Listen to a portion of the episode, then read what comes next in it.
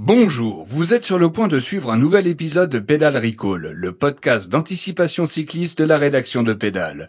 Mais vous avez surtout décidé de suivre le Tour de France depuis le bord de la route en parcourant la France dans votre van. Mais patatras, votre rêve prend fin quand l'allumage vous lâche pendant le transfert entre le Danemark et Dunkerque. Et bien sûr, pas un concessionnaire à la ronde pour venir à votre secours. Du coup, vous avez poireauté 15 jours à Dunkerque et vous avez fini par rejoindre la caravane du Tour pour la dernière étape et la sur les champs. Au final, c'est plus un Tour de France, mais un Paris-Roubaix à l'envers. Alors que si vous étiez parti à bord d'un véhicule Citroën, au moindre problème, avec leur réseau très complet, vous auriez pu continuer à suivre le tour du nord au sud et d'est en ouest. Enfin, surtout du nord au sud. Parce que pas de Bretagne, ni de façade atlantique cette année pour le Tour de France. Pédale Recall, le podcast vélo de Pédale. Attention, messieurs les coureurs, prêts pour le départ? Pédale Recall. Bonjour et bienvenue dans Pédale Recall, le podcast qui achève de vous spoiler le Tour de France. Depuis trois semaines, on vous raconte chaque étape avant même que vous n'allumiez la télé. Grâce à nous, vous avez gagné des dizaines d'heures de votre vie, vous avez pu rendre visite à mamie, profiter du soleil et peut-être même un peu bosser. Et c'est pas fini, aujourd'hui on fait les comptes. Allez en selle Pédale Recall, le podcast qui prend les étapes les unes avant les autres. Pour cette dernière, je suis évidemment accompagné d'un journaliste du magazine Pédale. Bonjour Pierre. Bonjour Mathieu. T'es prêt ouais. pour ce dernier jour? Ouais, bah ouais. Ça y est, là on, ferme. C'est vraiment euh, dernière étape, dernière ligne droite, dernier kilomètre. On va se faire un petit rapide débrief de l'étape d'hier. Euh, pour ce contre-la-montre, tu avais misé sur l'homme à tout faire, la locomotive, le tracteur, le feu follet, Wout van Aert, ma voix descend parce que je suis déçu, parce que moi j'étais resté plus classique en jouant sur Filippo Ganna. Ouais. Et tu m'as explosé la tronche. clairement, je t'ai explosé, la tronche. C'était impressionnant. Ouais, hein. C'est fou. Parce que Ghana fait un gros chrono, c'est-à-dire qu'il met 1 minute 50 à Bière, je crois qu'il est le meilleur Ouais. temps. Donc tu te Mm. dis, bon, ok, ça va se jouer à pas grand-chose. Mm. Premier intermédiaire de Van Aert, tu fais, ok, d'accord. Ouais, et, et, et Van Aert a fait un très très gros euh, dernier intermédiaire. Ouais. Il accélère, c'est là où tu vois, d'ailleurs c'est ce que tu expliquais dans le podcast d'hier, c'est que la Jumbo, une nouvelle fois, a très bien bossé son truc, et tu prends avec les temps de Vingegaard qui finit juste, juste derrière Van Aert, ils ont en fait le, le même schéma de course. Je pense qu'ils gardent un petit peu, ils se sont dit, on- il faut qu'on garde un tout petit peu de réserve sur le, pour, la dernière, euh, pour la dernière montée, et ils ont tout envoyé là. Et Donc du coup, ils, ils avaient gardé un, un petit peu, parce qu'il permet à Van Aert de, de passer devant euh, tout Ouais. le monde à la fin. Mm, quoi. mm. Euh, Van Aert, troisième étape sur ce tour, hein, quand même. Ouais. Avant celle d'aujourd'hui. Euh, non, avec celle-ci, avec celle d'aujourd'hui, je crois. Tu- parce que tu as celle de- du Cap Blanc-Nez, le Dunkerque-Calais, et tu as à Lausanne. Ouais. Et je suis pas sûr qu'il en remporte une autre. Bah, celle de- des champs, je parle. Ah, Celle celle des champs, bah oui. Ah bah alors, tiens, tu nous spoil le spoil. Euh, alors, pour l'instant, 3. Pogachar, 3. On va voir sur les champs si euh, Van Aert arrive à passer devant. Et au total, avant les champs, 6 étapes pour les Jumbo sur 20. Ouais. Et potentiellement 7 sur 21, c'est-à-dire potentiellement Un une étape sur 3 pour les Jumbo. Alors je sais pas si ça s'est déjà vu. Non, je, alors non, alors, je, je, je suis pas remonté assez loin, je suis pas remonté euh, euh, du temps de, je sais pas, par exemple la, la Banesto de d'Indurain, mais je pense qu'il y avait que Indurain. Non, non, ça gagnait pas beaucoup en plus. Ouais. Donc euh, non, non, c'est très impressionnant. D'autant que ces deux trois dernières années, les Jumbo arrivaient très fortes sur le tour avec des équipes à chaque fois très très fortes, sans réussir à le remporter. Ils écrasaient pas autant. Et là, cette année vraiment, là ils ont Ouais, mais j'ai lu un papier de l'équipe euh, hier justement qui était assez intéressant où ils disaient qu'ils avaient reconsidéré totalement leur stratégie euh, collective, Mm. et, euh, considérant que l'année où ils perdent le, le, le tour euh, face à Pogacar, ils avaient été trop calculateurs, trop Mm. rationnels, trop dans des petits gains euh, marginaux, et que le- là, ils, voilà, ils avaient lancé un- une sorte de cyclisme total en considérant que être à l'avant finalement, ça euh, t'aidait à, à, je sais pas, à lancer une dynamique collective, et que par exemple un mec comme Van Aert, c'est bien qu'il joue aussi des équipes pour lui, enfin des étapes pour lui, et qu'il est meilleur en faisant ça, Ouais. pour ensuite être l'équipier. Et du coup, il gagne sur tous les terrains. Ouais. Et Vingegaard a voulu faire ça dans le contre-la-montre. Il a roulé à fond de balle et il est passé à rien, mais vraiment à rien de tout perdre. Honnêtement, j'étais, j'avais presque envie qu'il fasse un petit dérapage pour, euh, Bah, pour relancer le suspense. Et puis pour l'histoire. Ah, mais alors là, s'il prenait un dérapage, je pense qu'il se prenait la rocaille qu'il avait à droite, là, Ouais, ouais. la montagne. Et bon, bref. On fait juste un point sur les classements qui ne devraient pas bouger euh, dans cette fameuse euh, étape exhibition d'aujourd'hui. Euh, le maillot à poids, Vingegaard, donc Jumbo. Le maillot vert, Van Aert, Jumbo. Le maillot jaune, Vingegaard, Jumbo. Il reste que le maillot blanc, Blanc. à, Pogacar, À Pogacar. et super combatif Ah, j'ai pas regardé. Van Aert. Van Aert, euh, voilà. C'est fou. hein. ouais. Et d'ailleurs, tiens, c'est c'est très marrant, Van Aert super euh, combatif. L'année dernière, c'était Franck Bonamour. Et ça montrait justement qu'il y avait des coureurs qui avaient réussi à s'illustrer. Et cette année, beaucoup, beaucoup, beaucoup moins. C'est vrai que tu as eu peu d'échappées, un peu euh, les, les, les échappées de baroudeurs, Mm. de types qui font 200 km devant avant de se faire reprendre à 3 km. On n'a pas eu tant Non, que ça. C'était a- très, très dur de percer cette année. Ouais, mais du coup, c'était assez intéressant. C'est-à-dire que tu n'avais pas d'étape euh, trop morne. euh, tu vois, celle de Cahors nous avait fait vachement peur. Mm. Et finalement, elle était animée. euh, Ouais, ouais, ouais. Et sur les Français, Godu quatrième, Go du quatrième. Bardet une- septième, gagne une place Ouais. sur ce, le contre-la-montre d'hier. Et derrière, je le fais deux têtes. Euh, N'essayez pas ça chez vous. Valentin Madouas, 11e. Et 15e, Pinot. À 15e, Pinot, Et finalement. finalement, pas mal. Ouais. Alors, il y a des écarts monumentaux. hein. Ouais, ouais. Mais 15e, donc la Groupama, euh, trois coureurs dans le top 20. Ouais, je crois qu'ils sont deuxième au classement par équipe. Et, et derrière Ineos. C'est Ineos qui remporte le classement par équipe. Ouais, super. Bah, ils sont devenus la Movistar. Voilà, c'est exactement en général, ça. c'est pas un très bon signe. exactement ça. Allez, voilà pour le débrief de cette 20e étape. En route pour le futur.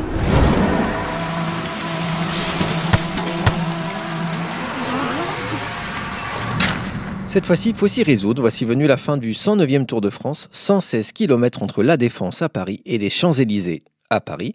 L'étape du bon goût, donc, des grandes enseignes qui alternent entre fast fashion et bling bling, des fast food, des touristes avec faux t-shirts de luxe. Et ouais, c'est ça les Champs-Élysées, la soi-disant plus belle avenue du monde.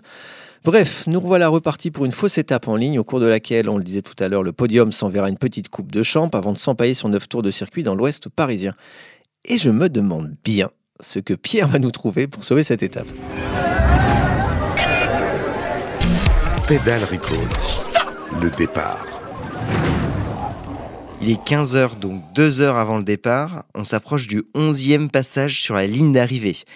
Ça joue des coudes sur les pavés entre Van Orooij, Vibs, Ah ouais, Kopecky. d'accord, je comprends maintenant pourquoi. Euh, Voss et Van Vleuten sont dans le paquet pour pas prendre trop de vent. Donc, c'est l'arrivée de la première étape, une heure et demie avant le départ de la dernière étape. Tu Mhm. suis ou pas? Ouais, je suis, alors mais j'ai compris la clé, mais peut-être que les auditeurs auditrices n'ont pas compris. Bon, évidemment, on va parler du Tour de France femmes qui s'élance aujourd'hui, ce qui est quand même parfait pour éviter la crise de manque oui, qui était terrible avant.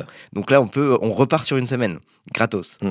Donc euh, Marion Rousse, tu sais, qui est la directrice de, Mm. ce, de cette euh, première édition, aura pour objectif de créer un Tour de France femmes pérenne et de développer ainsi la discipline après l'échec d'une première version Ouais, dont ça, on a un peu première. oublié, qui a existé entre 84 et 89. Ouais.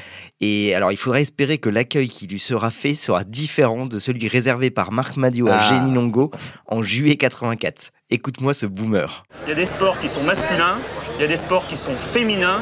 Voir une femme danser, pour moi, c'est très joli. Voir une femme jouer au football. Non, mais c'est vrai, le reconnais. Voir une femme danser, c'est très joli. Voir une femme jouer au football, c'est moche, et je le dis. Tiens, mais pourquoi Voir une, voir une femme Pourquoi sur un vélo, c'est moche. C'est mon opinion. Ça n'engage que moi. S'il y a des gens qui trouvent ça bien, tant mieux pour eux. Moi, ça ne me plaît pas. Point final. J'aimerais savoir pourquoi un homme c'est plus joli sur un vélo qu'une femme. Je pense qu'il faut savoir respecter Le sport cycliste est un sport extrêmement difficile. Moi, j'aime trop les femmes pour les voir souffrir. C'est mon point Non, de vue je personnel. on peut pas dire- Euh, maintenant, euh, si pas ça te plaît euh, t'arracher euh, sur un vélo, euh, c'est ton je problème, c'est pas le mien, Je pense qu'on ne peut pas dire qu'on aime les femmes quand on ne respecte pas leurs aspirations. Comment? Comment? Comment? Comment? Comment? Comment? L'ancêtre de ces news. Ouais, c'est, euh, euh, L'extrait est un peu long, mais je crois qu'il existe euh, en totalité sur, euh, sur YouTube. C'est spectaculaire. Ah ouais, c'est fou. Il n'y a rien qui va dans ce que dit Marc Madio. Personne sur le plateau ne laisse parler Jeannie Longo, qui tient le seul discours cohérent et rationnel de, de ce plateau. Il y a Laurent Fignon qui se marre comme un idiot à côté et qui dit à un moment Oui, non, moi aussi, je préfère ne pas voir les femmes sur un vélo. Enfin bon, euh, rien ne va. fou, Et à cette époque, le- la seule personne qui avait tenu un peu des propos décents, c'était euh, Bernard Hinault, figure-toi, qui avait dit Ah euh, oui. pour, lui, pour lui, les femmes et les hommes sont égaux en droit et euh, voilà, et que pour lui, euh, les femmes ont le droit de faire du vélo et, et c'est tout à fait légitime qu'elles aient un Tour de France. Eh ben d'accord, bah merci Bernard. Bon, en tout cas, pour revenir à, ce- à cette édition de 84, les femmes partaient en levée de rideau. Donc cette fois-ci, c'est la semaine d'après, mais à l'époque, c'était Ah oui, levée de rideau sur les 60 à 70 derniers kilomètres de l'étape du jour. Donc c'était juste avant la caravane publicitaire et juste avant les hommes. C'était une révolution et ça permettait aussi de, pour les femmes d'avoir euh, tout le public qui était Mhm. déjà là, qui les Mhm. suivait. Marc Madio n'était pas le seul à avoir des réserves. Euh, la grande question qui se posait, c'était est-ce que les femmes en sont capables? Est-ce qu'elles peuvent aller au bout du Ah Tour oui. de France? Ouais. Euh, Est-ce que ça va pas être horrible de les voir dans des cols? Il y avait quand même Jouplane au programme. euh, donc voilà, c'était ça la grande question. Est-ce que les femmes pourront monter en haut d'un col? Et elles ont réussi à monter en haut d'école. bah, Sans surprise, Ah, voilà. euh, tout s'est bien passé. Pas au même rythme certainement, mais Voilà, pas au même rythme, mais elles sont. alors, il y a eu un seul abandon sur ce tour 84, Ah sur chute. Et toutes les autres sont allées au bout du, voilà, au bout du programme. Euh, elles étaient en plus dans des conditions quand même assez dantesques, c'est-à-dire qu'elles avaient euh, un cuissard qui était remis par l'organisation qu'elles devaient laver tous les jours, le soir, et elles devaient le remettre à l'organisation à la fin de, à la ah oui, fin tu, du tu parcours. gardes même quoi. pas quoi. Alors qu'il y en a certaines euh, qui disaient non mais euh, je vais pas vous donner, c'est comme euh, si je vous donnais ma petite culotte. J'ai- J'ai passé euh, trois semaines avec quoi. Mais elles, elles ont aussi découvert donc la- les routes bondées, la ferveur du public. Ça leur, ça leur a quand même, euh, ça a été quand même à ce moment-là la découverte quasiment du professionnalisme Ouais, pour oui, des un mo- femmes ouais, qui étaient euh, d'exposition énorme. pour- amateurs pour en réalité à ce moment-là quoi. Donc ça, ça s'est développé. Euh, sur la première édition, t'avais pas les grandes favorites qui se préparaient pour d'autres euh, enjeux, mais Gianni Longo va finir par y venir. Elle perd la première édition contre une italienne, la Mama Volante. La l'a- volante. comme on l'appelait, parce qu'elle avait un enfant. Ouais. Voilà. Et, par contre, après, évidemment, les trois tours suivants, elle l'emporte 87, Ah oui. 88, 89, Gianni Longo, Gianni Longo, Gianni Longo. Et ça, con- ça contribue à, lui en- à faire d'elle une personnalité du, du sport Mm. français, finalement. Mm, mm. Malheureusement, qu'est-ce qui se passe? Eh ben, Jean-Marie Leblanc, qui est le directeur du tour, Ouais. euh, homme et femme, euh, déconnecte les deux en fait, Euh, sous prétexte de problèmes d'organisation logistique, en disant que c'est trop compliqué d'avoir les deux, euh, deux étapes le événements même jour. à, Enfin, organiser. ouais. Et la vérité, c'est que ça gagne pas d'argent et que ASO ne fait pas de cadeaux, Mhm. et donc du coup le tour euh, disparaît. Et donc on attend quand même très très longtemps. Donc on est en 89 hein, quand ça s'arrête. Et on attend 2022 pour revoir le tour. Voilà, et on espère juste que cette fois ça sera, ça sera différent. L'époque a quand même pas mal changé. La meilleure preuve de ça, peut-être, c'est que Marc Madio a lancé la première formation féminine française de l'histoire Ah avec, bah la, tu vois comme quoi. avec la FDJ. Comme quoi, il a eu des- peut-être des petits regrets. Marc Madio. Donc voilà, donc le tour, n'hésitez pas à, regarder, ça va être spectaculaire. Je crois que France Télé a une grosse couverture. Je crois. Ouais, Ça commence donc euh, dimanche en levée de rideau des hommes, et ensuite c'est euh, il y a huit étapes, donc il y a l'étape parisienne, puis sept étapes qui suivent. Arrivée super planche des belles filles. Ouais, dernière étape, super planche des filles. Il y a une euh, belle étape aussi qui va être, euh, qui fait trois barres sur aube où t'as toute la fin qui est sur euh, des, du gravel en fait, sur des Ah. chemins blancs entre les vignes. J'ai repéré le parcours euh, la semaine dernière. Vrai ouais, ça a l'air pas mal, Ah, honnêtement. Ah bah très bien. Allez, pour la dernière fois, on se trouve un, un vainqueur, Pierre. Qui tu vois gagner sur les champs? Deux paris pour moi cette fois-ci, femmes et hommes, deux Belges, Ah. Van Aert encore Ouais. et Kopecky euh, pour les femmes. Kopecky pour les femmes. Alors moi j'ai l'air con parce que j'ai pas de femme. Euh, qui dit Champs-Élysées en tout cas pour moi dit Verru de Paris. Je déteste vraiment les champs, c'est immonde. Et donc euh, dit, qui dit euh, Champs-Élysées dit Verru de Paris et arrivé au sprint, ça c'est pour mon Jasper Philipsen sûr. Ok. Je, je le, franchement, je vois pas qui d'autre. Ton bout de Van Aert, là, ça va. Et à un moment, il va nous lâcher la grappe quand même. Donc, Philipsen, inutile d'en dire plus. D'autant qu'avant de vous quitter, on a encore deux, trois trucs à vous dire. Pédale Recall, le podcast qui prend les étapes les unes avant les autres. Et d'abord, dire un mot du Tour 2023, parce qu'à Pédale Recall, ce qu'on aime, c'est le futur. De ce Tour 2023, on connaît déjà les trois premières étapes. Il débutera à Bilbao le samedi 1er juillet et passera trois jours dans le Pays Basque, et ça, c'est hyper alléchant. Dès les premiers kilomètres, le peloton devra se farcir tout un tas de côtes casse-pattes, et moi, j'espère que Van Aert, Alaphilippe et Van Der Poel seront au sommet de leur forme, parce que alors là, ça va être énorme. Genre classique de San Sébastien pendant trois jours. Ouais, ça va être génial. On va, on va se régaler.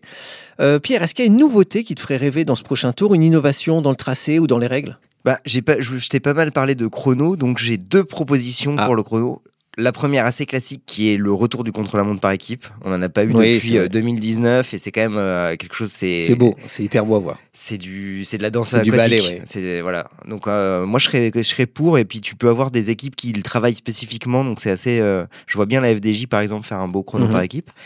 Et sinon je proposerais un contre-la-montre en descente, purement de descente, une descente assez vertigineuse par exemple. Mais il va y avoir des morts. Après, euh, tout le monde euh, pas, euh, peut freiner, hein, il n'y a pas de problème. Ah oui, mais si tu veux gagner, tu freines pas. Tu sais que le Tour d'Italie l'a Oui, fait, c'est ça. l'a fait ouais, une c'est fois. ce que j'allais dire. Il y avait un prix de- du meilleur descendeur.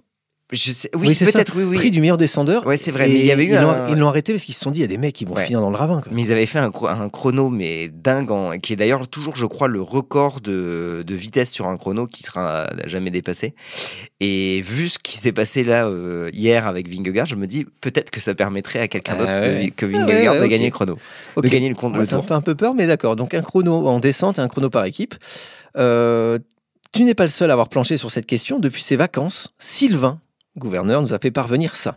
Alors pour l'année prochaine, euh, moi ce que je verrais bien, c'est deux étapes courtes dans une journée. On commence par une étape courte en début d'après-midi et puis euh, ensuite une sorte de night session sur une quarantaine de kilomètres au soleil couchant. Comme ça, on peut peut-être avoir un Français qui s'échappe avec le soleil dans l'œil.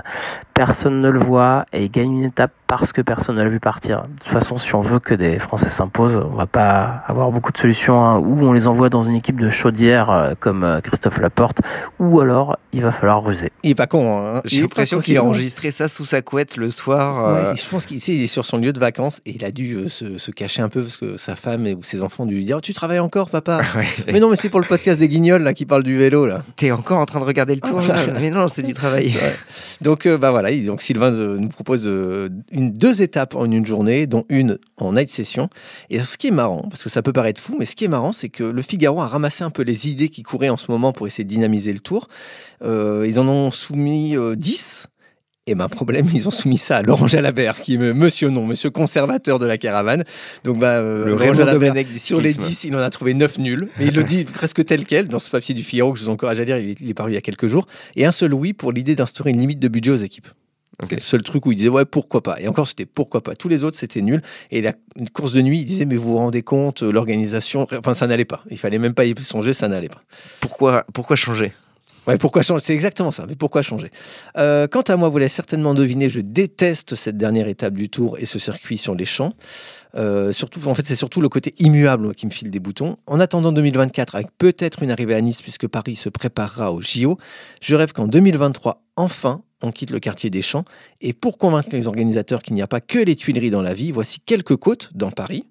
D'abord, la rue de Ménilmontant, jusqu'à 14% de dénivelé sur un kilomètre même pas mal.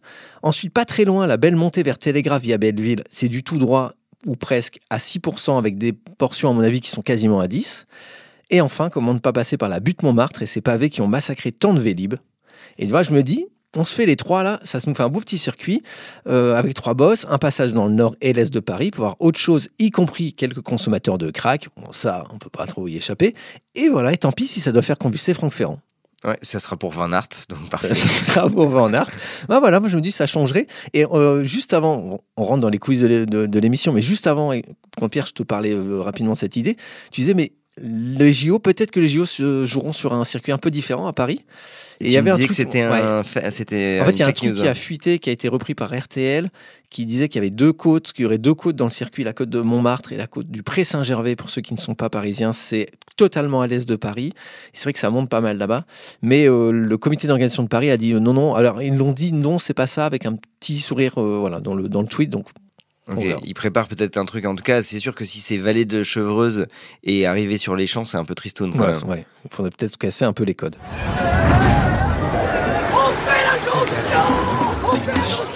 Pédale Recall.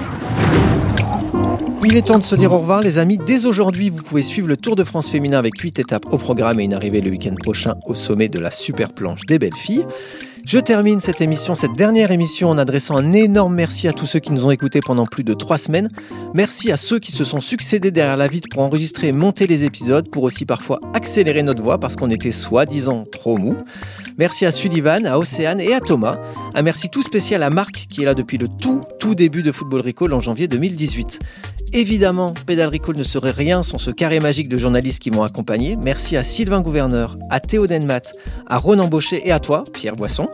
Vous avez été géniaux. Grâce à vous, en trois semaines, on a parlé de pause pipi, de conduite sur les pavés, d'art de la descente, de passage à niveau, de poisson pilote. Enfin, plein de choses. Comme quoi, on peut se marrer tout en apprenant un tas de choses sur le vélo. Merci aussi à Pédale et à Sopress pour avoir permis la naissance de ce podcast. On va se retrouver très vite, c'est promis. Si vraiment vous êtes zinzin, vous pouvez écouter les épisodes de Football Recall, le grand frère de Pédale Recall. Comme ça, vous saurez ce qui s'est passé lors de Uruguay-Arabie Saoudite au premier tour du mondial 2018. Football Recall, ça dure maintenant depuis 4 saisons et ce n'est pas fini. Vous pouvez aussi m'écrire pour me dire ce que vous avez pensé de cette version vélo. Vous me trouverez sur Twitter à m de Priec, m d e p r i e c k Ça me fera plaisir de vous lire, sauf si vous écrivez en lettres majuscules et avec des insultes. Voilà Pierre, bah écoute, merci Mathieu. En tout cas, je pense que je parle au nom de mes coéquipiers. C'était un plaisir de rouler pour toi. Ah bah merci, bah c'est très gentil, ça me fait vachement plaisir. On va éteindre le studio. Une toute dernière chose, on pense très fort à Thomas Bobot avec qui j'ai animé pendant longtemps Football Recall. Il nous a quitté il y a plus de deux ans et on pense toujours aussi fort à lui. Allez, salut les cycliques Pédale Recall, le podcast vélo de Pédale.